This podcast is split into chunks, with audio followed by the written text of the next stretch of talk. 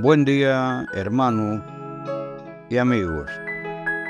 Bienvenidos a nuestra comunión con Dios.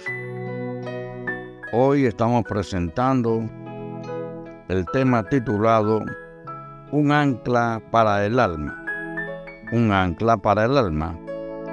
Y para eso estamos utilizando en el Nuevo Testamento, en el libro de Hebreos, capítulo 6, versículo 18 al 20, y dice así, Hemos acudido para hacernos de la esperanza puesta delante de nosotros, la cual tenemos como segura y firme ancla del alma, y que penetra hasta dentro del velo donde Jesús entró por nosotros como precursor.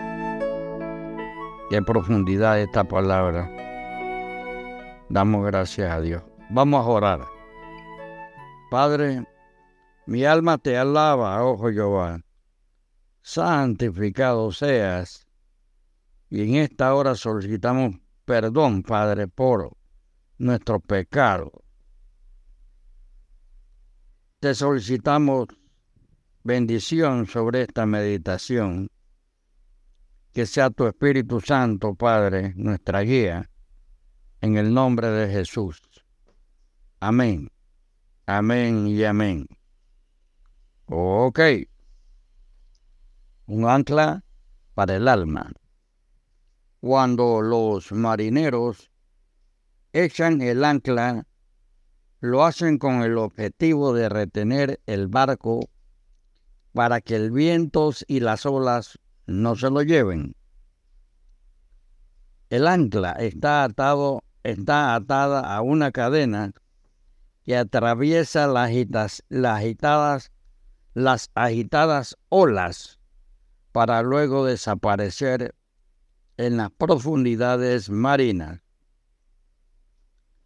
No vemos el fondo del mar ni el ancla, pero sí el efecto es decir, la, la estabilidad del barco. Esta imagen ilustra una realidad espiritual muy importante. Un verdadero cristiano está sólidamente anclado a Cristo mediante la fe.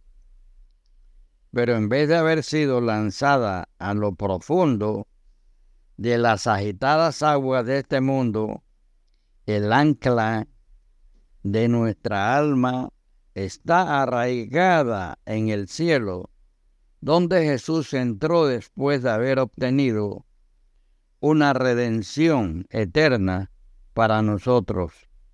Y la referencia está en Hebreos 9:12. Entró como precursor y nosotros iremos a su encuentro un día, en Juan 17:24 si lo hemos aceptado como Salvador. Él entró como precursor y nosotros iremos a su encuentro un día si hemos aceptado a Él, lo hemos aceptado como Salvador. ¿Ha depositado usted su esperanza en Jesucristo?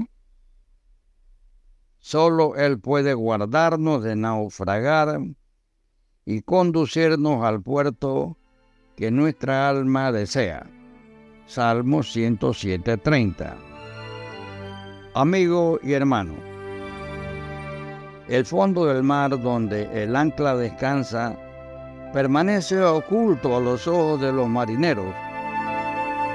De igual manera, nosotros no vemos a Jesús con nuestros ojos físicos, pero estamos unidos a Él por la fe sabemos que está vivo y responde a nuestras oraciones en medio de las pruebas y pueden percibir que estamos unidos a alguien. Y ese alguien es Cristo, fuente y sostén de nuestra vida. Que el Señor bendiga tu día. Hasta luego.